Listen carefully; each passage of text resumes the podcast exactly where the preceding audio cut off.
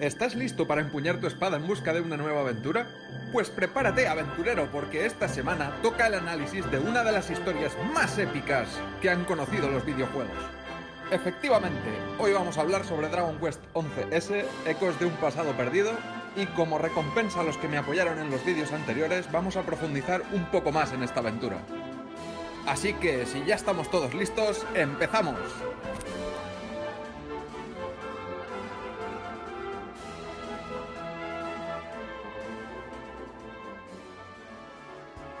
Hoy empezamos fuerte y es que vamos a hablar de los combates. Estos son por turnos, como cualquier RPG clásico. Cada personaje puede ser manejado por el jugador o incluso podemos hacer que algunos personajes o todo el grupo sean controlados por la inteligencia artificial, cosa que ya estaba presente en juegos anteriores de la franquicia y que personalmente no recomiendo mucho. Además, mientras estamos combatiendo podremos mover a los personajes dentro de un área en combate también podremos utilizar los poderes de inspiración, cuando al menos uno de los personajes esté en el estado inspirado. Estos poderes consisten en combinar las habilidades de varios personajes para realizar ataques o magias muchísimo más efectivos que los normales, y con diferentes efectos.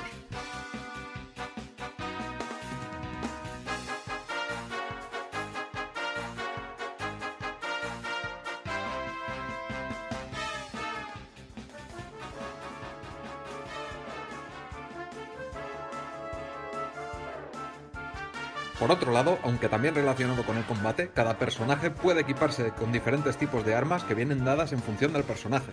Por ejemplo, Eric podrá equiparse con espadas, cuchillos y boomerangs, mientras que Jade puede equipar garras y lanzas. Además, se pueden aumentar varias características del personaje cuando usa diferentes armas desde el panel del personaje, que nos permite aumentar los atributos de los personajes e incluso desbloquear nuevas habilidades para el combate. Y no todo es lucha, algunos enemigos también nos harán reír con sus nombres y algunos de sus comportamientos. Por ejemplo, este caballo se llama Montadito, el buen juego de palabras. O como por ejemplo esta zombie, que va a la escuela y la tratan normal, ¿eh?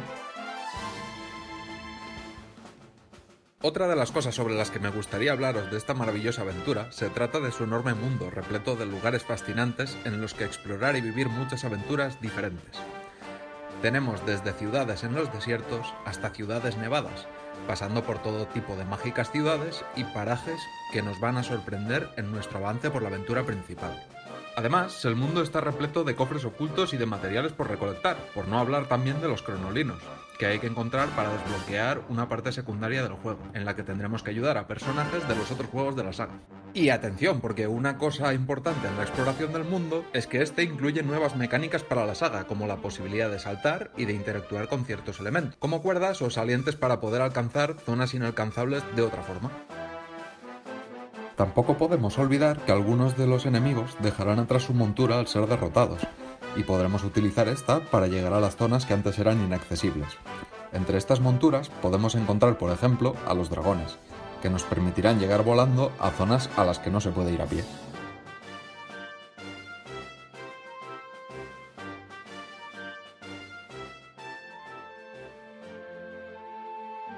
Además, los materiales que encontramos por todo el mapa pueden ser utilizados para crear armas y armaduras usando la forja mágica, la cual nos permitirá crear algunas de las armaduras y armas más poderosas del juego.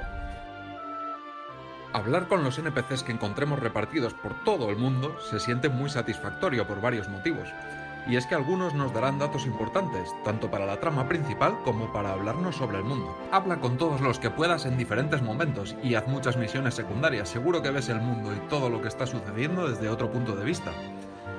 E incluso muchas veces te reirás un rato con las cosas que te cuentan o la forma que tienen de contarlas. Además, los NPC cambian su acento dependiendo de la zona en la que vivan o se hayan criado, lo cual hace que el mundo de este juego se sienta algo más real.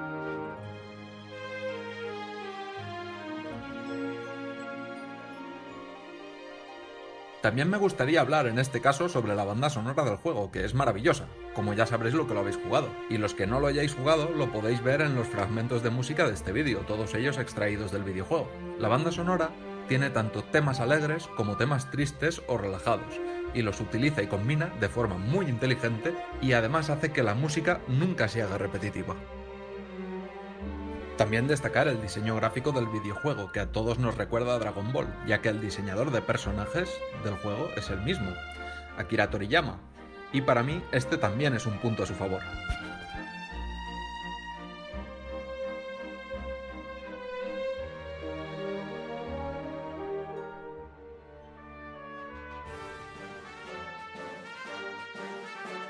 Y ya hemos llegado al final de esta aventura, pero... ¿Es este el final realmente? Pues no, aún queda mucho por hacer. Y es que una vez hayamos terminado la aventura principal, aún tendremos muchas cosas por hacer, y solo voy a comentar una cosa sin spoilers. Nuestra misión en este punto es tan importante que no querremos dejar el juego sin haber completado todo el llamado postgame.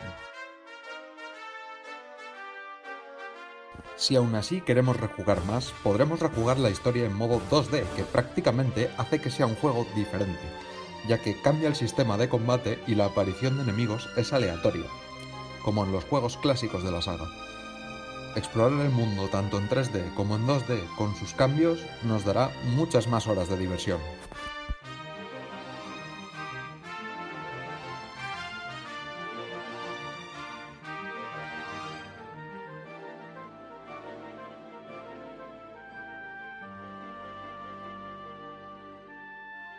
En general recomiendo mucho esta aventura, si eres amante de los RPGs por turnos, no te lo puedes perder. Pero si no lo eres, a lo mejor este juego podría ayudarte a cambiar de opinión, ya que en mi opinión es la evolución correcta de este tipo de videojuegos.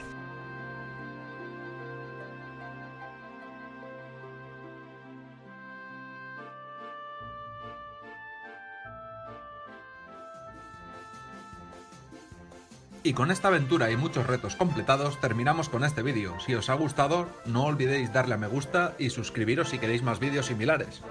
Me gustaría también lanzar una pregunta final para que me contestéis en la caja de comentarios. ¿A vosotros qué os ha gustado más de este juego o de cualquiera de la saga? En mi caso, por ejemplo, es la exploración y las aventuras. ¿Y en vuestro caso, qué sería?